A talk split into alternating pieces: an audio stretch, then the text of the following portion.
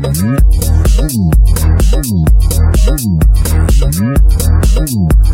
you.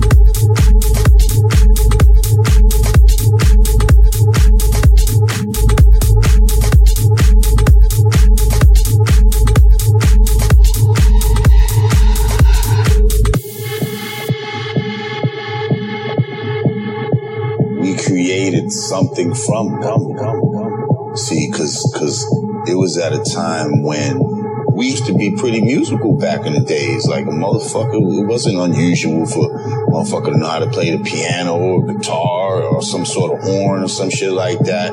And at some point, all of that shit was removed from us. You know what I mean? So they tried to take the music from us. You know what I mean? When we had created an original American music, okay? So what did we do? We had no fucking instruments, no horn, no drum. We're living in the fucking city and all that. We ain't got room for that shit anyway up in projects, wherever the fucking you're, you're huddled in at. So what do we do? We took the fucking record player, the only thing that's playing music in our fucking crib, and turned it into an instrument, which it wasn't supposed to be.